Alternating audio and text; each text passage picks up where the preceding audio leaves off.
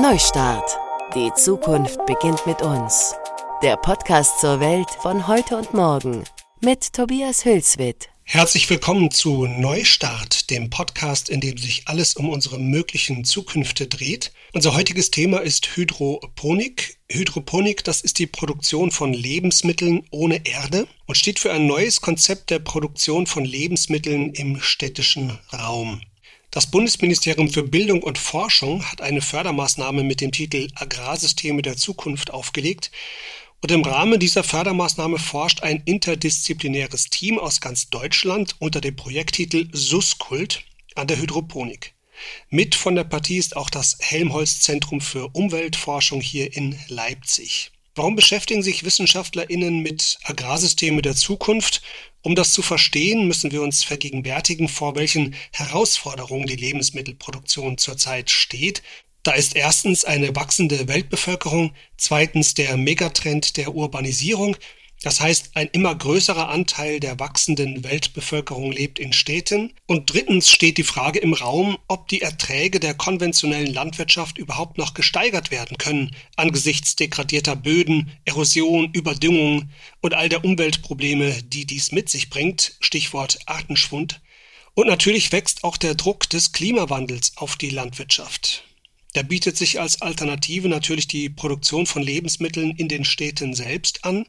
Urban Gardening ist hier ein bekanntes Stichwort, aber es gibt auch noch andere Ansätze, die bislang weniger bekannt sind, wie eben zum Beispiel die Hydroponik. Ich habe mit Dr. Sandra Schwindenhammer über die Hydroponik gesprochen. Sie ist stellvertretende Projektkoordinatorin des Forschungsverbundes SUSKULT und sie ist interessanterweise keine Naturwissenschaftlerin, sondern Politikwissenschaftlerin an der Universität Gießen.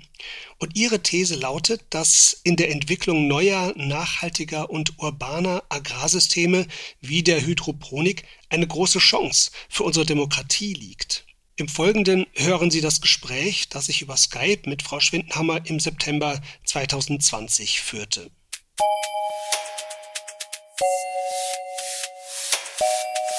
Herzlich willkommen, Frau Schwindenhammer. Vielen Dank für die Einladung. Diese Verbindung von Demokratie und Agrarwirtschaft ist natürlich eine hochspannende These, über die müssen wir auch gleich einmal sprechen, aber vorab doch einmal über die technische Seite von Hydroponik. Es gibt da diese Anlagen an den Rändern unserer Städte, wir kennen die alle und meiden sie in der Regel, weil sie so unangenehm riechen. Die Rede ist von Kläranlagen. Was haben die denn mit der Hydroponik zu tun? Was wir beobachten, ist, dass sich sukzessive sowohl in der Politik als auch in der Forschung und Entwicklung durchsetzt, dass Kläranlagen eben weit mehr sind als Entsorgungsinstitutionen. Sie sind auch ähm, Institutionen, in denen sich Stoffe finden lassen, die wir für die landwirtschaftliche Produktion, insbesondere für die urbane landwirtschaftliche Produktion, nutzbar machen können. Also die Phosphorrückgewinnung ist im Moment ein großes Thema, auch Stickstoff. Und äh, die Suskult-Vision ist ähm, das Abwassersystem, also die Kläranlagen und die darin vorhandenen Nährstoffe, unmittelbar in Verbindung zu bringen mit der urbanen Hydroponenkultivierung von Gemüse in Städten. Mhm, also ich habe hier auch so ein Bild vor mir, was Sie mir haben zukommen lassen. Da sieht man in einer grafischen Darstellung, wie jetzt aus der Kläranlage, wie Sie ja schon erwähnt haben, Phosphor, Stickstoff, Kohlendioxid, Wasser und Wärme abgeleitet werden und direkt in ein benachbartes Gewächshaus. Muss man sich das so vorstellen, dass diese Gewächshäuser direkt an den Kläranlagen praktisch stehen? Genau, also sind äh, räumlich angelagert und was man vielleicht erwähnen sollte, ist, dass wir ähm, Abwasser aufbereiten, also kein Klärschlamm, sondern Abwasser und aus diesem Abwasser Flüssigdünger produzieren und diese Hydropone Art der Pflanzenkultivierung, das ist vielleicht auch nicht jedem bekannt, äh, die funktioniert erdelos. Das heißt, man muss sich mhm. vorstellen, diese Pflanzen schwimmen in dieser Nährlösung und bekommen dann sozusagen über die Wurzeln die Nährstoffe, die sie zum Wachsen benötigen. Okay, es kommt keine Erde mehr darin vor, sondern so eine, so eine Lösung. Welche Farbe hat die denn, wenn ich mal fragen darf? Relativ klar, tatsächlich. Also ähm, man muss sich das so vorstellen, dass die Klärung mittlerweile schon sehr gut funktioniert. Und geruchsfrei. Geruchsfrei. Das ist ja schon mal ein großer Vorteil. Das nimmt vielleicht manchen Leuten die Berührungsängste. Das ist ja sozusagen eine, eine Kreislaufwirtschaft. Da werden also städtische äh, Ressourcen, Kreisläufe geschlossen. Warum ist das so wichtig in der Lebensmittelproduktion der Zukunft? Das ist deswegen notwendig, weil wir über endliche Ressourcen sprechen. Also beispielsweise der Phosphor am Ende der Kette, wenn wir so weitermachen, wie wir bisher weitermachen, werden uns diese Ressourcen nicht mehr zur Verfügung stehen. Und Sie sprachen ja zu Beginn auch über die Stressoren, die wir im Umfeld haben. Also wir haben den Klimawandel, wir haben veränderte Bedingungen für die Kultivierung von Nahrungsmitteln. Insbesondere die Dürreproblematik hat uns in den letzten Sommern ja auch in Deutschland, gerade auch in Ostdeutschland, sehr stark getroffen. Und da muss man überlegen, wie man sozusagen neue Ansätze finden kann, die auch zukunftstauglich sind und die auch nachhaltig sind. Und da ist die Kreislaufschließung, denke ich, ein ganz wichtiger Baustein. Also ich denke, wir sind inzwischen in der Mehrzahl so weit, dass wir ähm, nachhaltigere Wirtschaftsproduktionsformen alle gutheißen. Eigenartigerweise hätte ich selbst trotzdem Probleme, Gemüse aus solcher Produktion zu essen, das ist ganz irrational, das weiß ich auch, denn Produkte aus der Aquaponik, das ist so praktisch die kleine Schwester der Hydroponik, wo Nährstoffe aus den Ausscheidungen von Fischen gewonnen werden, die habe ich bereits gegessen, ohne mit der Wimper zu zucken. Haben Sie denn schon dazu geforscht, wie die Menschen äh, Nahrungsmittel aus, also Gemüse aus Hydroponik akzeptieren würden? Also speziell Gemüse aus der Suskult-Hydroponik. Das muss man vielleicht nochmal unterscheiden, dass natürlich diese Verkoppelung mit der Idee, Kläranlagen als Nährstofflieferanten zu betrachten, was genuin Neues ist. Ja, wir haben Umfragen gemacht, wir haben Studierendenumfragen gemacht und wir haben ähm, Stakeholder-Workshop gemacht und da ist tatsächlich die ähm, Perzeption die, dass erstmal eine Offenheit gegenüber technologischen Innovationen da ist. Also man ist neugierig und man kann es sich im Prinzip auch vorstellen, und jetzt kommt das Aber, aber es gibt ein großes Interesse daran, dann tatsächlich auch Informationen darüber zu bekommen, wie der Produktionsprozess verläuft. Also auch die Frage von, äh, ist das, was da am Ende der Kette rauskommt, regional? Was bedeutet das? Das äh, bedeutet, dass die Frage auch im Raum stand in den Diskussionen, was das denn bedeutet, wenn so eine Kläranlage dann tatsächlich im Zentrum der Stadt ja eine andere Rolle dann auch erfüllt. Also ob man sich das dann so vorstellen muss, dass dann vor Ort an der Kläranlage ein Markt entsteht oder, ne, also dass Kläranlage auch einen Wandel in der Art, wie man sie wahrnimmt und welche Rolle sie auch in der Stadt spielt, hat. Und wenn man da weiterdenkt, kann man sich sowas vielleicht wirklich vorstellen. Also bei der Aquaponik ist es ja tatsächlich so, dass man dann so einen kleinen Foodmarkt in der Stadt hat, der ja auch angenommen wird. Sie sagten, die Leute wollen wissen, wie die Produktionsbedingungen und so weiter sind. Möchten die auch, dass auf dem Etikett das ausgewiesen wird? Also Sie sagen schon, dass Sie möchten, dass äh, Transparenz da ist. Über die Form, wie die pra Transparenz hergestellt werden soll, gibt es unterschiedliche äh, Perspektiven. Also was wir auch aus der Forschung wissen, ist ja, dass wir eigentlich vor der Situation stehen, dass wir eher zu viel Standards und Label haben als äh, zu wenig. Insofern wäre die Frage, ob es ein zusätzliches Label bedarf, mal in den Raum gestellt. Ich glaube, was man vielleicht nutzbar machen kann, auch perspektivisch, sind digitale Transparenzansätze. Also es gibt auch einige Unternehmen in der konventionellen Lebensmittelproduktion, die ähm, auch über QR-Codes oder über das äh, Tracking von bestimmten Lieferketten-Dimensionen Transparenz herstellen. Froster ist da ein Beispiel für die nachhaltige Fischerei im Moment. Also das bedeutet, dass man da auch nachdenken kann, so dann Transparenz herzustellen. Dieses Beispiel, was Sie nennen, Froster, das muss man sich so vorstellen, man scannt dann einen QR-Code auf der Froster-Packung im Supermarkt und kann dann nachverfolgen, direkt aus welchem Fischfanggebiet dieser Fisch kommt, den man jetzt gerade kauft. Das hat natürlich auch so eine Komponente von Gamifizierung oder es rückt einem das Produkt irgendwie näher. Das macht tatsächlich etwas. Würden solche Lebensmittel mehr kosten? Würde das so im Bereich von heutigen Bio-Lebensmitteln liegen und wären die Leute bereit, mehr dafür zu bezahlen? Also im Moment sprechen wir ja von einer Technologie im Werden. Also es ist ja im Moment noch ein Demonstrationsprojekt. Das heißt, wir haben ja noch keine Produkte, die auf den Markt kommen und was diese äh, Demonstrationsprojekte oder diese Forschungsansätze natürlich immer mit sich bringen, ist ein großes Investitionsvolumen, was man am Anfang in diese Projekte einspeisen muss. Und die Frage nach der Wirtschaftlichkeit, also Machbarkeit ist, glaube ich, da sind die Partner sich relativ einig, relativ wahrscheinlich. Ob es wirtschaftlich ist, ist dann die Frage tatsächlich, weil wir auf dem Markt natürlich dann in Konkurrenz treten mit anderen konventionellen subventionierten Produkten und wahrscheinlich würde sich ohne weitere Unterstützung vielleicht auch politischer Unterstützung, äh, es schon so sein, dass die Produkte teurer wären tatsächlich. Jetzt kann man diskutieren, ob der höhere Preis gerechtfertigt ist dadurch, dass es eben diese gute Nachhaltigkeitsbilanz gibt. Oder man kann auf der anderen Seite grundsätzlich fragen, ob es überhaupt sinnvoll ist, dass nachhaltiger produzierte Produkte teurer sein müssen als konventionelle. Oder ob man nicht da in der Subventionspolitik andere Stellschrauben drehen sollte. Also dass sie am Ende vielleicht günstiger werden. Dass sie günstiger werden, weil, und jetzt spricht die Politikwissenschaftlerin, es ja eigentlich schwierig ist, wenn der nachhaltige Konsum zur sozialen Frage wird. Also wenn sozusagen Menschen, die es aufgrund ihrer Einkommenssituation es sich nicht leisten können, Bio oder dann vielleicht perspektivisch Suskultprodukte zu produzieren, davon ausgeschlossen sind. Das hat man vielleicht jetzt in Zeiten von Corona auch gemerkt. Müssen wir mal schauen, wie die Absätze in Discounter, Lebensmittelmärkten sich entwickelt haben. Aber ich könnte mir vorstellen, dass viele dann eben doch wieder dorthin gegangen sind, statt in den Bioladen. Welches Potenzial liegt denn insgesamt in urbaner Lebensmittelproduktion? Wird das immer eher ein Zubrot sein oder kann man da wirklich signifikante Mengen an Nahrung produzieren und größere Bevölkerungsteile versorgen? Also wir sehen es, wenn man es im globalen Maßstab sieht, zum Beispiel, dass ganz große Hydroponikfarmen äh, insbesondere da errichtet werden, wo man mit dem Problem des Wassermangels zu tun hat. Also Dubai wäre zum Beispiel ein Beispiel, wo man sieht, dass wirklich ganz große Indoor-Farmen auch entstehen.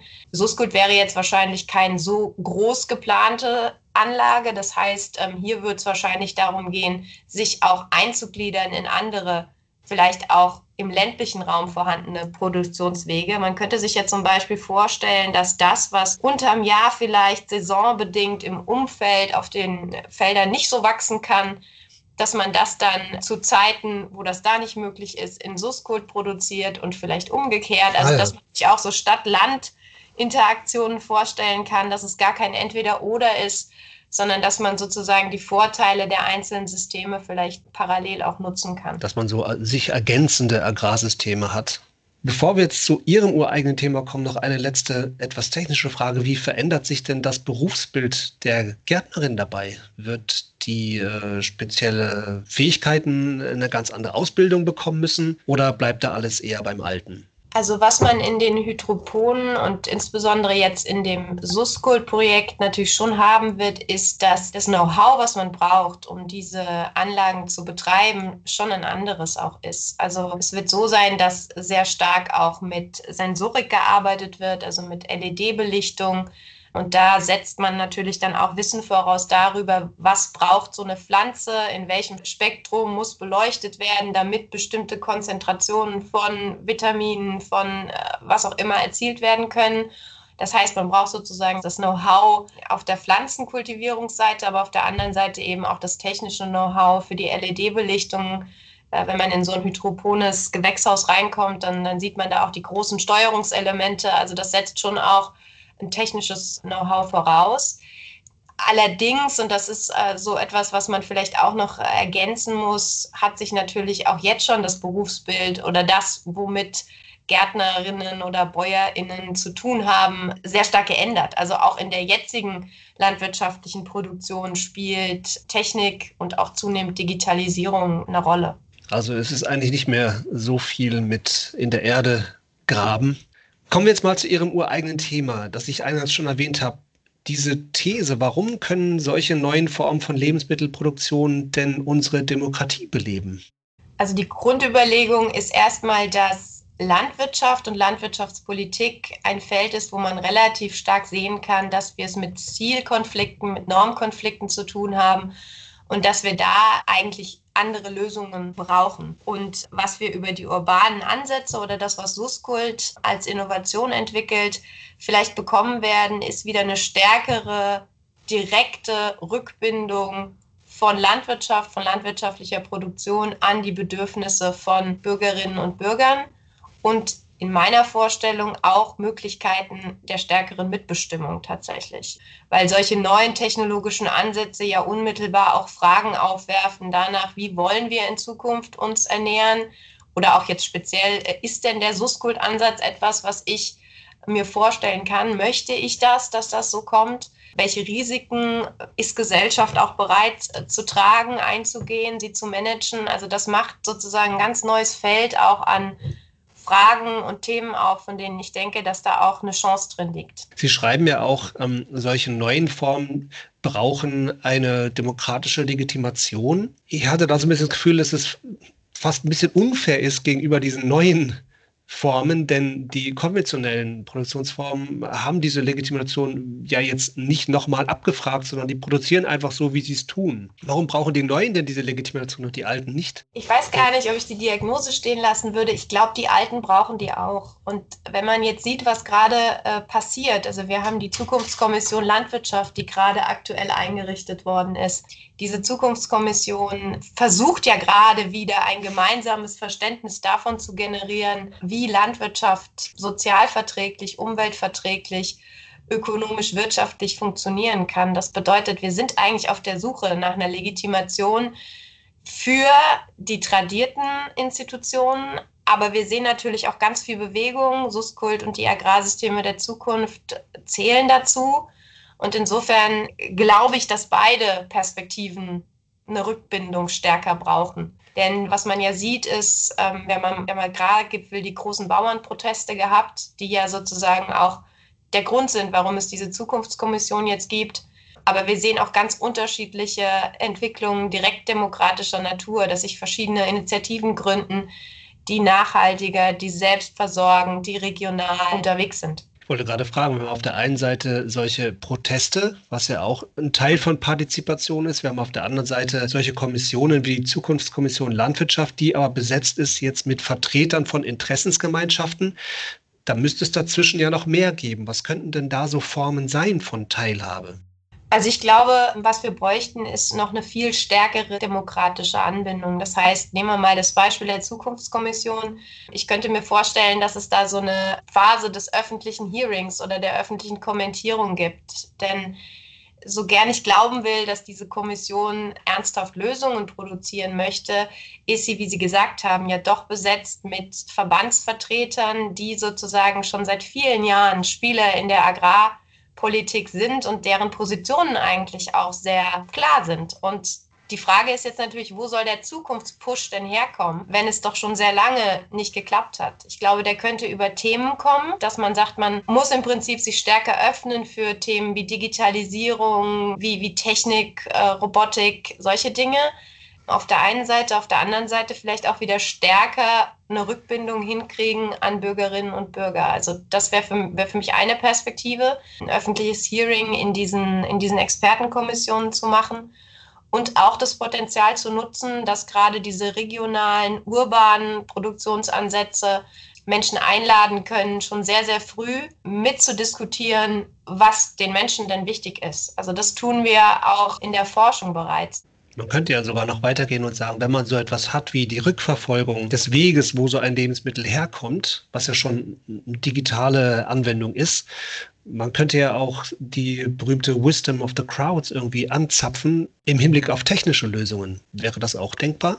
Ich könnte mir das so vorstellen, ja ich denke, da ist ganz, ganz viel Potenzial, auch was die Digitalisierung perspektivisch bieten wird. Weil wir sehen ja, es gibt nicht mehr die Öffentlichkeit, sondern es gibt sektorale Öffentlichkeiten. Wir sehen, dass im Netz sich sozusagen unter bestimmten Blasen oder Interessenperspektiven sich Menschen organisieren. Und auch das ist was, wo man ähm, auch aus einer demokratietheoretischen Perspektive überlegen muss, wie man auch mit diesem ganz neuen Medium umgeht. Und dann könnte man auf diese Weise, glaube ich, schon eine große Identifikation auch mit so lokalen Lösungen herstellen. Und man sagt, hier waren Bürger aus der Stadt Ulm beteiligt an dieser technischen Lösung und in Berlin hat man eine etwas andere Lösung und da waren auch wieder Bürger beteiligt. Dann fühlt sich das natürlich anders an. Diese Produktionsstätte, die dann da steht, ne? weil die dann zu einem gehört auf eine Weise. Genau, es fühlt sich anders an. Auf der einen Seite, auf der anderen Seite hat das natürlich auch noch so einen größeren Überbau. Also wenn wir uns das demokratietheoretisch angucken, gibt es ja zwei Möglichkeiten, wie man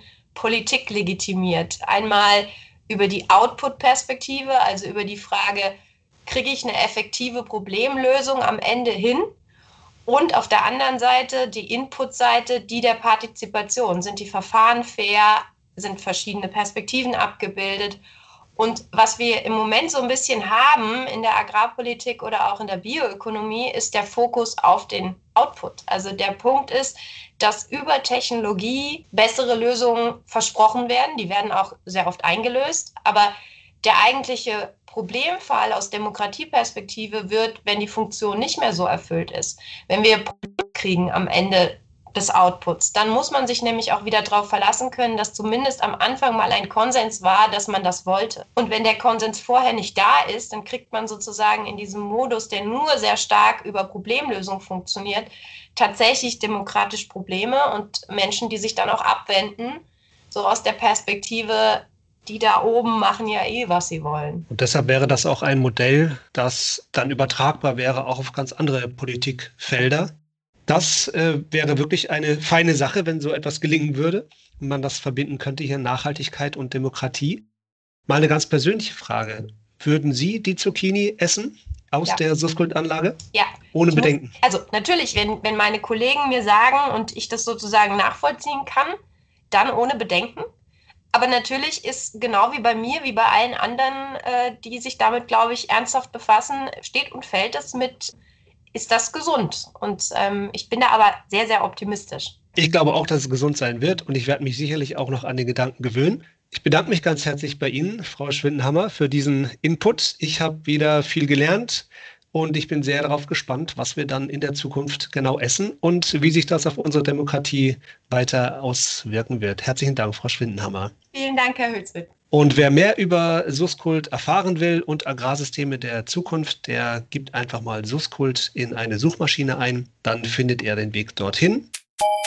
Sie hörten Neustart. Die Zukunft beginnt mit uns. Der Podcast zur Welt von heute und morgen.